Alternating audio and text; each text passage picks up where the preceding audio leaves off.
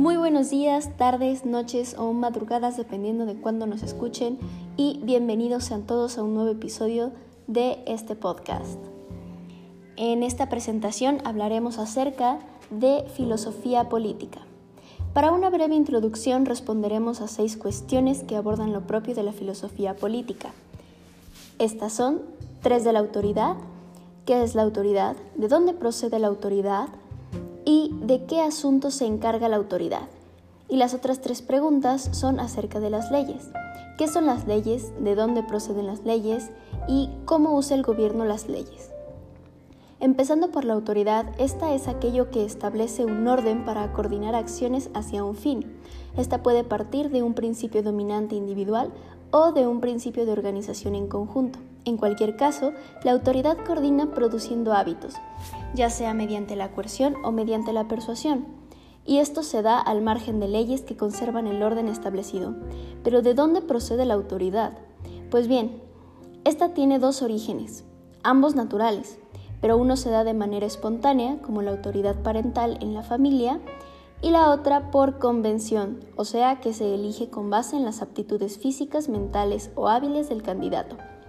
La, autoridad se encarga de alcanzar el bien común, es decir, lo mejor para todos, y esto lo logra legislando, o sea, produciendo leyes, mediando la guerra y la paz y con la jurisprudencia, que se refiere a los asuntos internos entre los individuos de una comunidad.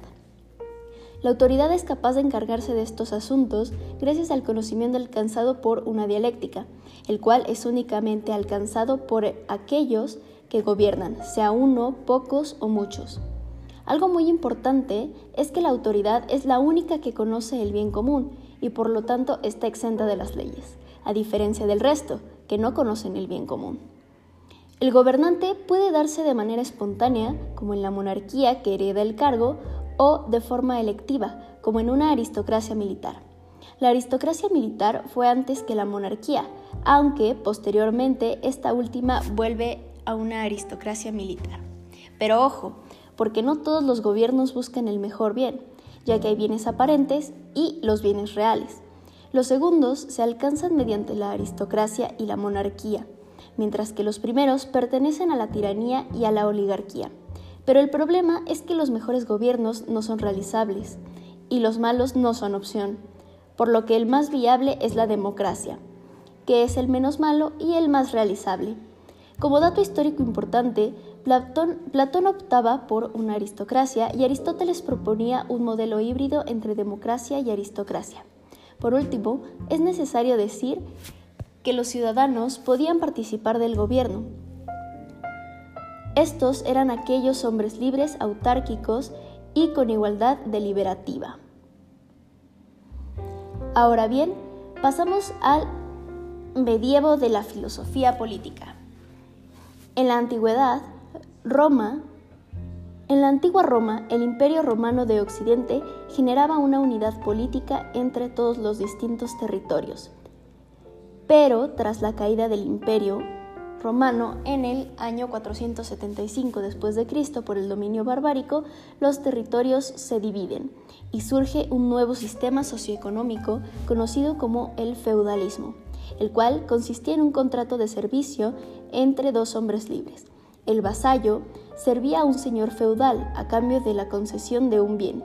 Gracias a este sistema se limitaba el abuso por parte de los señores feudales hacia los siervos. Igualmente, en esta nueva etapa surgieron autores con diversas propuestas acerca de la filosofía política. Entre ellos, encontramos a Tomás de Aquino y Duns Scoto, de los cuales analizaremos sus siguientes propuestas respectivamente. Tomás de Aquino se enfocó sobre todo en definir y analizar la ley. Estableció la ley como una orden de la razón dirigida al bien común, promulgada por una autoridad. También propuso que había una providencia divina de la cual partían dos tipos de ley. La ley divina, la ley de la revelación, que atiende a los fines sobrenaturales y que rige el segundo tipo de ley. Esta es la ley humana o natural, la cual se encarga de los fines humanos y temporales. Algo muy importante es que la divina se rige la divina rige a la ley humana en el sentido de que nos hace capaces de darnos un gobierno y leyes. La ley civil depende de la forma de gobierno, la cual a su vez depende de la elección del pueblo. Ahora bien, respecto a Escoto, este se enfoca sobre todo en la propiedad y propone dos estados humanos, el estado de inocencia y el de la caída. En el primero no existe la propiedad privada, todo es común, es decir, que todo es de todos. Mientras que en el segundo estado es donde se hace la repartición y se adquiere la propiedad privada. Igualmente, en este estado surge la autoridad, ya sea doméstica espontánea o la política, que es por convención. Aquí algo importante es que son los humanos los que hacen la repartición, no la ley divina. Posteriormente ocurre el Renacimiento y el poder se consolida en España, Inglaterra y Francia. También surge el Sacro Imperio Romano, llamado así porque están revueltas la autoridad civil y el principado, y realmente no era un imperio porque dependía de una aristocracia militar. En el Renacimiento comienzan las repúblicas aristocráticas, y en este mismo periodo destacan autores como Tomás Moro y Maquiavelo.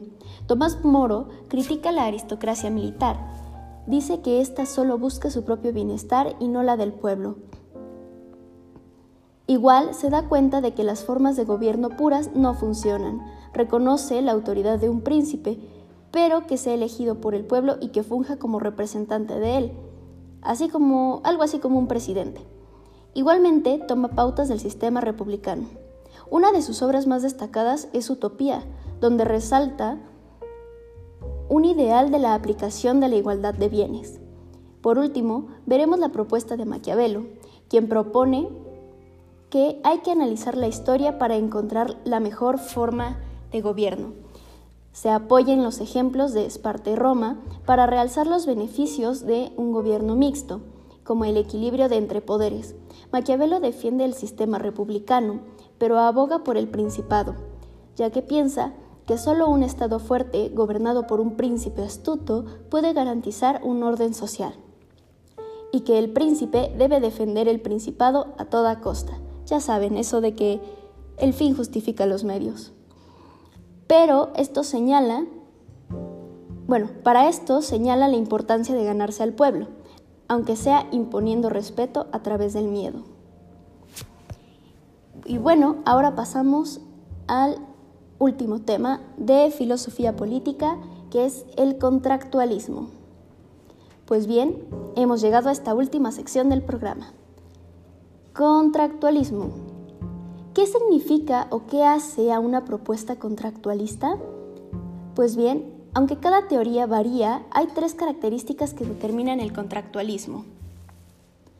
Un estado de naturaleza que se refiere a la condición humana original, un contrato social y posteriormente un estado civil, que determina la condición actual de los seres humanos a partir de su estado original, o sea, su estado de naturaleza. En esta sección analizaremos a tres autores contractualistas y sus respectivas propuestas. Ellos son Hobbes, Locke y Rousseau. Hobbes dice, el hombre es malo por naturaleza. Esta célebre cita compacta la concepción de este autor sobre el estado de naturaleza del ser humano, ya que dice que todos somos precarios por naturaleza, todos vamos en contra de todos. Solo procuramos la propia supervivencia, sin importar el costo, ya que nuestro derecho natural es defendernos por los medios que haga falta. ¡Wow! Bastante radical. Pero eso no condena, eso nos condena a una vida miserable que no garantiza ningún bien. Sin embargo, el humano es inteligente y utiliza esa razón para resolver problemas, incluyendo la supervivencia. Por eso, en este afán de sobrevivir, el humano renuncia a su derecho natural y, por medio de un contrato social, lo deposita en un tercero. Según Hobbes, designamos a un soberano, al cual confiar nuestro único derecho natural para que él haga justicia en representación de todos. Este soberano está absuelto del contrato, al ser la autoridad, éste no cede su derecho. Así pasamos a un estado civil donde el soberano sigue la ley natural que nos mueve a alcanzar y garantizar la seguridad. Ahora bien, por su parte, Locke, en el segundo tratado, se opone a, que una monarquía absoluta es la mejor forma de gobierno, que es la tesis de Robert Filmer.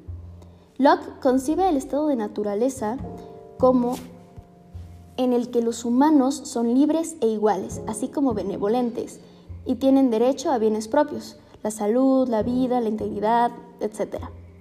Sin embargo, es necesario establecer un contrato social que garantice la equidad en la administración de, la justicia por un intermediario. Así podríamos establecer un Estado civil legislativo, ejecutivo y judicial que determine el alcance y límites de la ley natural, así como los castigos para quienes delinquen. A diferencia de Hobbes, Locke no dice que haya que determinar a un soberano, sino que hay que conformar una comunidad capaz de darse leyes y un gobierno, algo así como una Commonwealth.